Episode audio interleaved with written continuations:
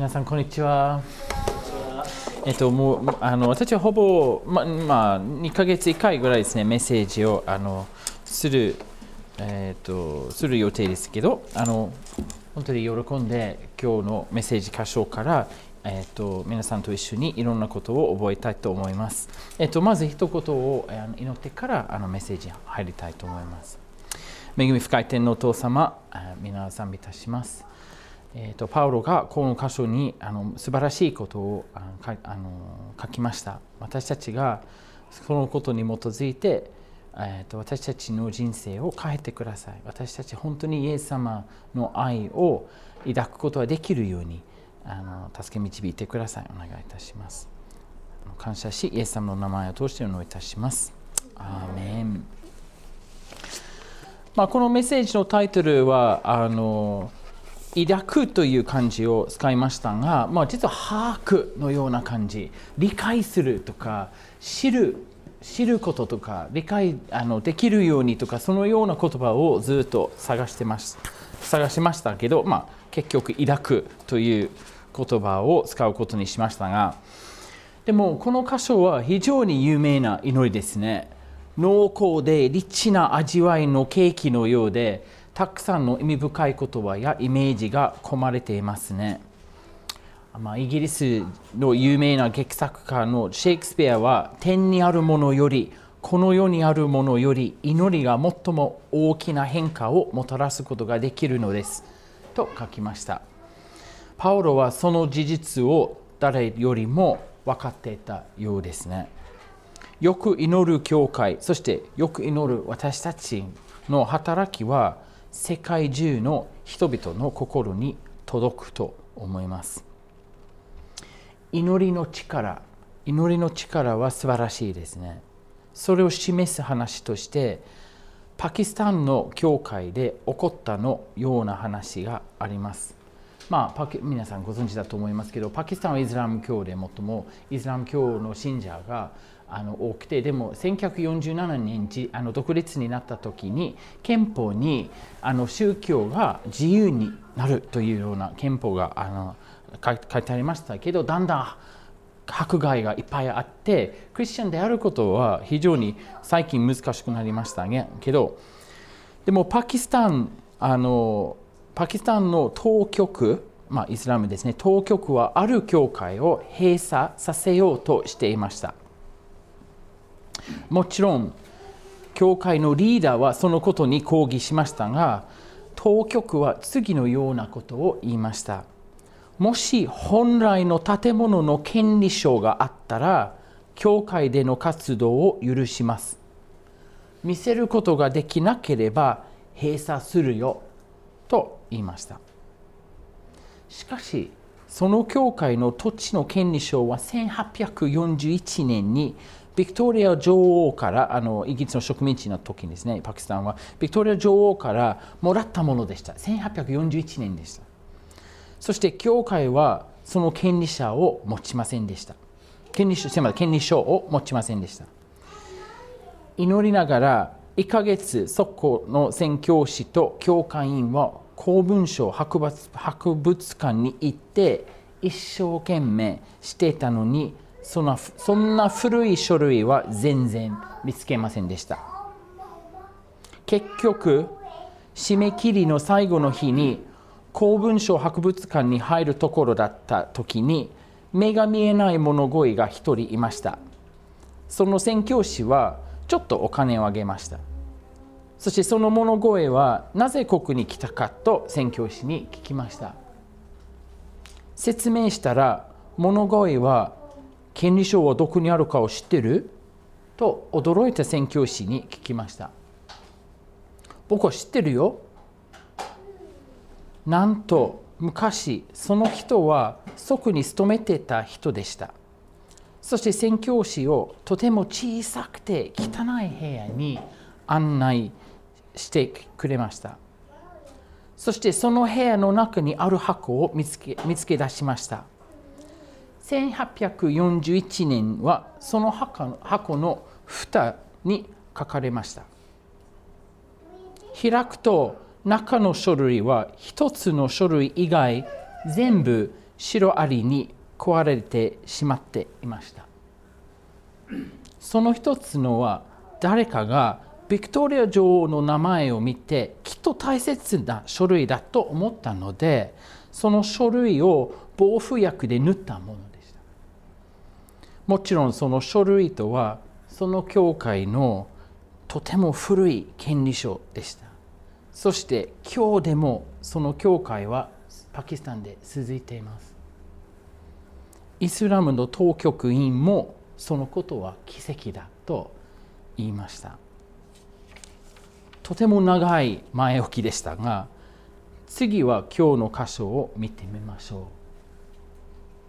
御言葉の中でパウロはどのような言葉を使っているを使っているのでしょうか？16節強くしてくださるように。17節愛に根ざし愛に基礎を置く。18節力などのような言葉を使っています。なぜでしょうか？それはエペソもエペソの教会はさっき話したパキスタンととパキスタンの教会と同じような状況に置かれ耐えていたからです。エペソはアルテミスという女神を拝み中心となっていたところでした。まあ、アルテミスの像あのローマの名前はダイアナですけどダイアナとアルテミスは同じですけどその像はアテネのパルテノン神殿の4倍もありました。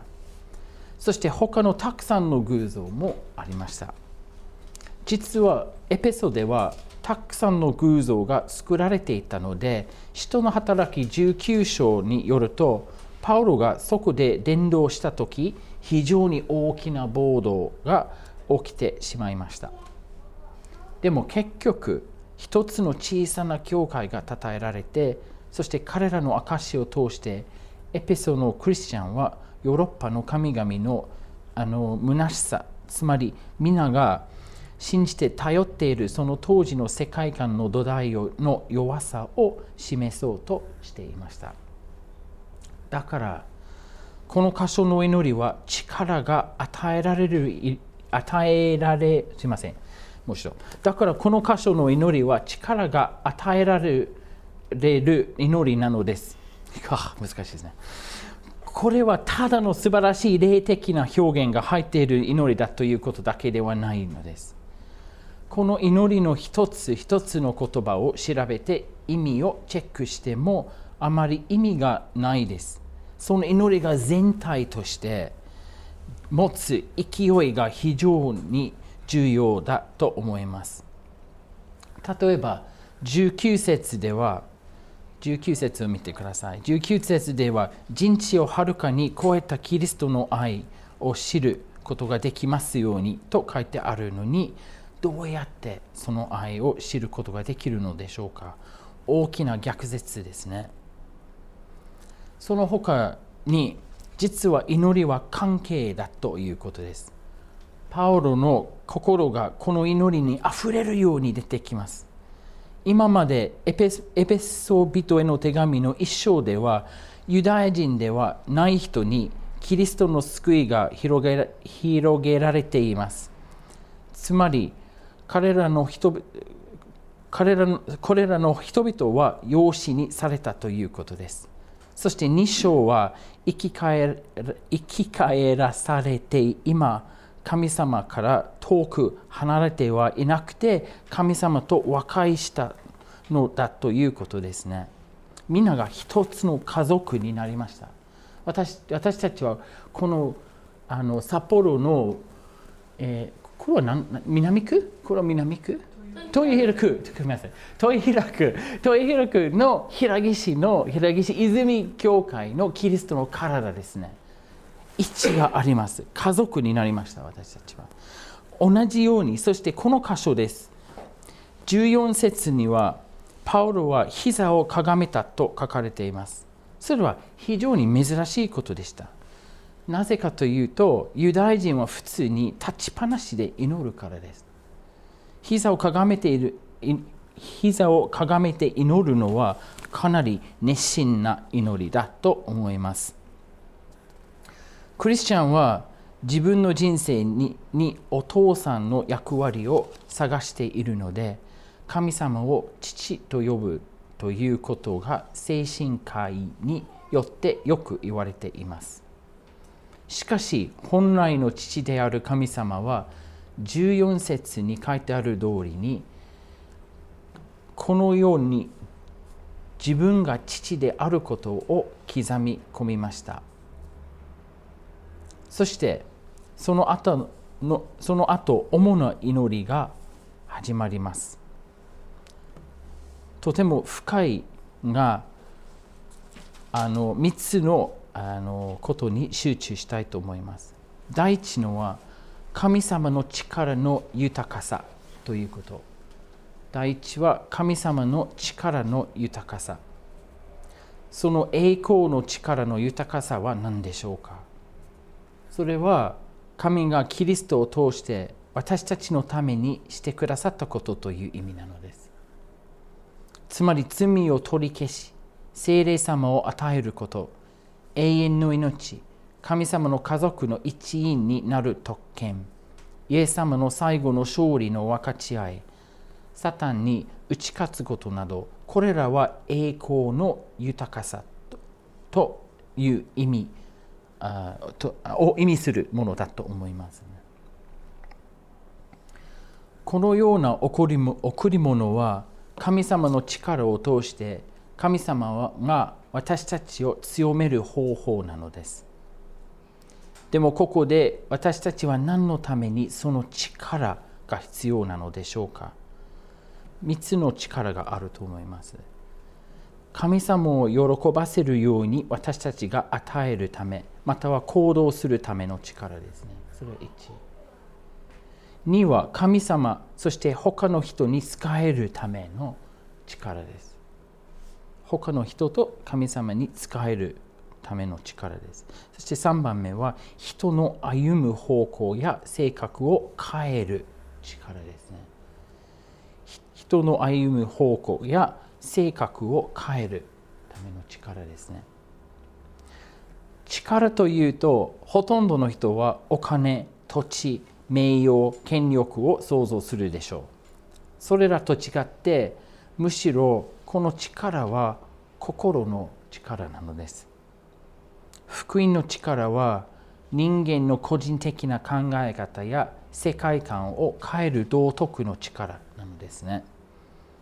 そしてそそとそしてそこから国の習慣や価値にも影響を与えることができると思います。私たちは今日平岸泉教会で個人個人の神様との関係を通してその力を証しすることができます。サタンから解放された証しはいっぱいあります。神様はなぜその人々を解放してくださったのでしょうか？力のために祈ったからです私たちもキリストにあって栄光の豊かさの力のために祈らなければならないと思います。救われている神様によってもともとデザインされた人間になれるように祈りたいと思いますね。それはその力の豊かさ、パウロが使った言葉ですね。2番目のポイントですね。すべての面にある愛を理解できるようにすべての面にある愛を理解できるようにそれは17と19節ですね感じるやあの経験するという言葉は一瞬のものですが知るという言葉はこれからずっと消えることがなく残るという意味を持つ言葉ですね。もちろん愛を感じることや経験することはとても大切な面ですがそれを感じられない時に出会ったら例えば病気の時職場で問題がある時誰かが亡くな亡くなった時などそのような時に神様の愛を感じなくてもまだ神様の愛は変わらずあのか、えーと必ずそこにあります。必ずそこにあります変わらないから感じても感じなくても自分自身の気持ちよりそしてその気持ちによって心の中で考えていることよりどんなことよりも愛を知ることが私たちに必要な永遠の土台だということを考えましょう。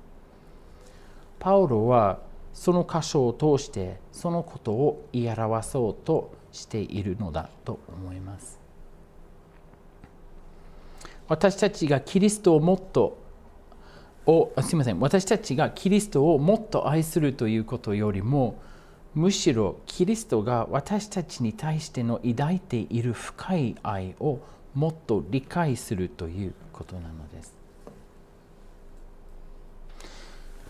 まあ、皆さんご存知だと思いますイギリスはヨーロッパの部分ですね。そしてイギリスは移動と日本例えば札幌とあの比較すると札幌南フランスですね。マルセイと同じ移動とよくあの千歳空港を運転したらそのサインがあります。マルセイととこが同じですよ。イギリスもっともっと北の方ですけど。でもあのメキシコ湾から暖流があります。そしてその暖流のおかげであの気候がいつも守られています。特にあのこの冬例えばその暖流がなければ、まあ、北カナダのような気温になりますけど暖流のおかげでイギリスの天候まあイギリスだけじゃないんですけどヨーロッパの他の国々の天候も守られています。それはひそそそして非常にいいイメージだと思います。キリストの愛はそのような暖流のようですね。エルサレムの外の十字架にかけられたところから歴史を通して迫害やキリスト教に敵を持っている文化を通してでも全然本当の神様を知らないところや違う環境に流れてきています。その愛が流れていますね。敵しても愛がその断流のように流れています。そしてそのいろんなところで人々の心に触れています。そのようにできるものは他にはないでしょう。氷のような憎しみや偏見十字架に表されているキリストの愛に手放さなければならないと思います。この永遠に続く愛の暖流に会う時政治家が社会のために行う政策さえも変わっていくでしょう。今から1600年前有名な宣教師であるアウグスティナスは次のようなことを言いました。愛をあふれる心はもう一つの心の愛の火に火をつける。つまり誰かがあなたをイエス様に紹介しましたよね。振り返ってみると誰でしたか？そしてあなたは誰にその同じことをしていますか？エチオピアはしばらくの間非常に厳しい共産主義の政府に収まれました。収められました。教会の礼拝は全く許しませんでした。実は7人以上の集まりは禁止されました。まあ20年前以上ぐらいと思いますけどしかしクリスチャンの素晴らしい愛のおかげでクリスチャンの人数は5000人から5万人に増えてきました。このような愛を知ってる教会。またはその愛に関わっている教会は広い地域で非常に素晴らしい役割を果たすことができます。今日の箇所の18節によってキリストの愛より広いものはあります。祈ったり献金したり人を送ったりなどのことを通してキリストの愛につながっているのならできないことはないと思います。キリストの愛より長く続くものはありません。何よりもイエスの愛は永遠に続きますから。キリストの愛より高くそびえるものもありません。イエス様の愛は低めることではなく人に仕えること。献身することや殉教をすることを通してでさえのイエス様の愛の高みのに導かに導かれるのです。キリストの愛より深いものがありません。謙遜に一番自分が低い人たちにも及びます。タイの教会は来病者と一緒の働きから始まりました。他の人や宗教はそのような人たちに全く近づかなかったからです。私たちもその愛の広さ、長さ、高さや深さを知ることができれば誰も私たちは止めることができない愛の暖流になります。なれます。すみません、なれます。そしてそこから周りの人はイエス様の愛に触れることができると思います。だからこの祈りは非常にスケールの大きな祈りですね。栄光の力の豊かさと全ての面にある愛ということですね。そして最後には、最後では、神様ご自身満ち満ちた様であなた方が満たされますようにと19節に書いてあります。どういう意味でしょうか？どういう意味でしょうか？神様は一人でもまたはクリスチャンの集まりの中すいません。神様は一人でもまたはクリスチャンの集まりの中にあっても一人一人に合った形で満たしてくれるという意味なのです。しかも溢れるほどにですね。もちろん私たちが完全になるということは無理ですが私たちの交わりを楽しみながら神様と共に歩みながらその満ち満ちた様へと自然に到達するのです。そしてイエス様が再び来る時にそのプロセスは完成させられると思います。この満ち満ちた様はこの祈りは三位一体についても表しています。16節に父なる神、17節キリスト、そして16節聖霊様も引用しています。キリストと聖霊様はここここで交換して使われています。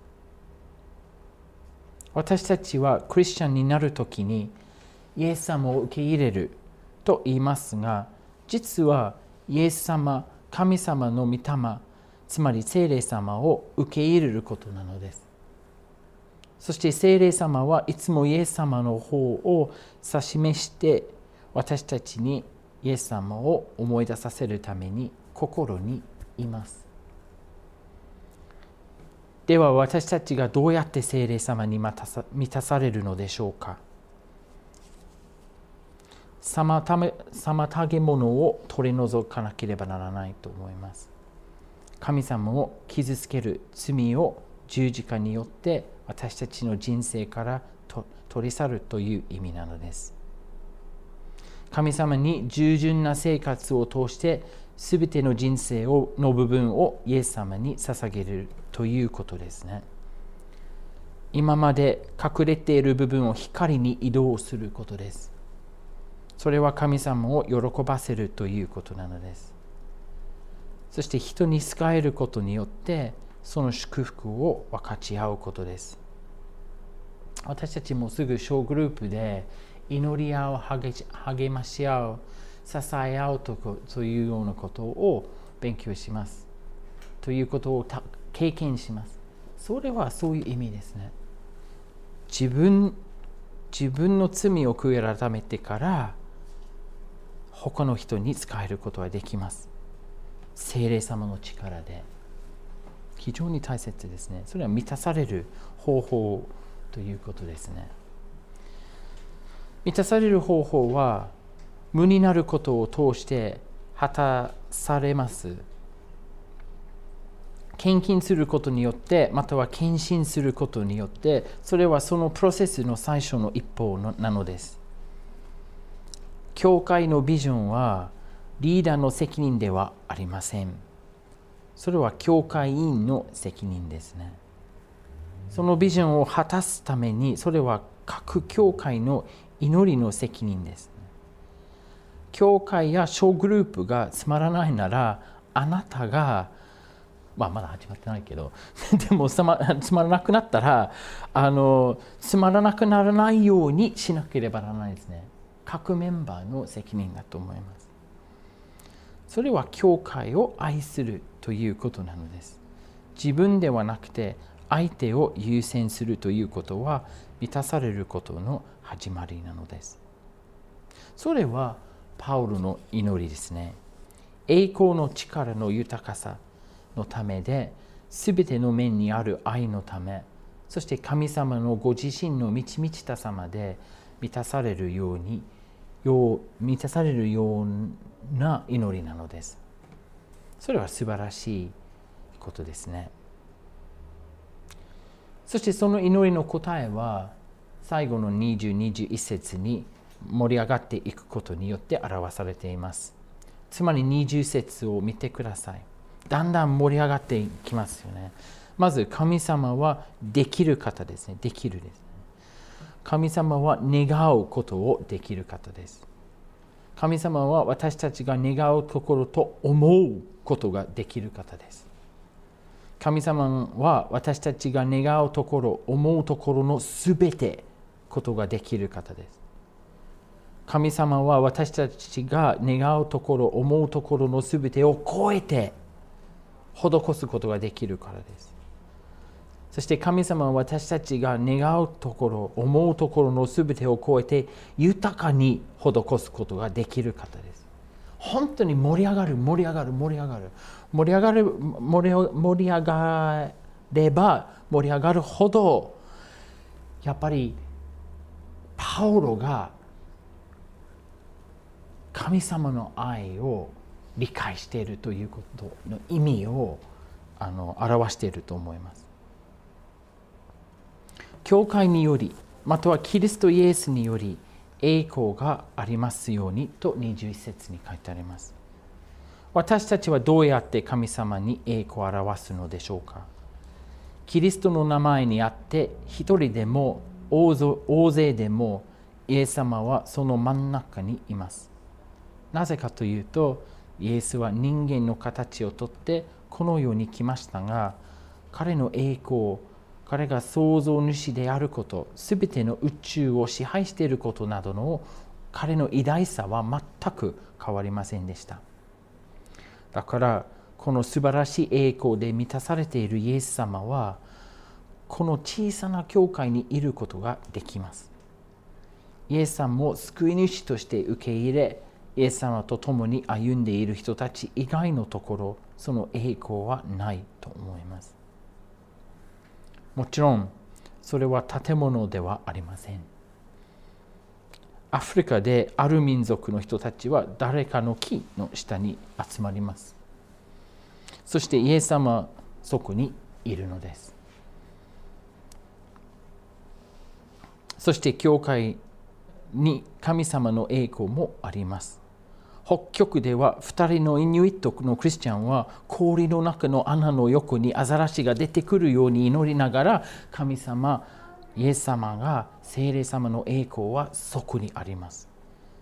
今日ここにイエス様はいます。イエス様の栄光もあります。教会に小グループに集まっていないと神様の栄光の面を逃してしまうかもしれません。神の力が働くとそれを見ることができます。多分自分自身の中にではなくでもきっと他の人の中に見えます。これは本当に素晴らしい祈りですね。栄光の力の豊かさがあるように全ての面にある愛がありますようにそして神様のご自身の満ち満ちた様もありますように書いてあります。私たちはどのように祈るべきでしょうか？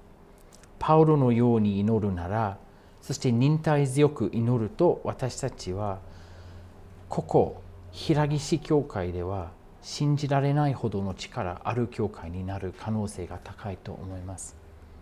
そして札幌に神様が犠牲的な愛を示すことができると思います。一言お祈りたいと思います。恵み深い天皇お父様。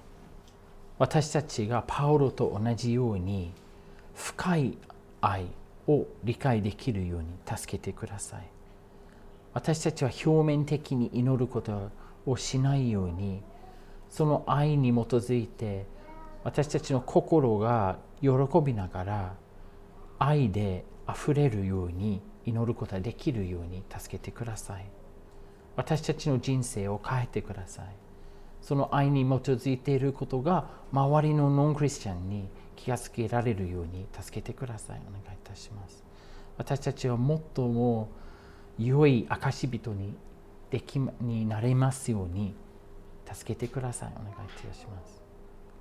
神様私たちはあなたを愛してますがその愛が何に基づいていることが私たちはこの1週間これから私たちデボーションタイムを通してそのことを個人個人で吟味することができるように助けてください。お願いします。感謝しイエス様の名前を通してお願いいたします。アーメン。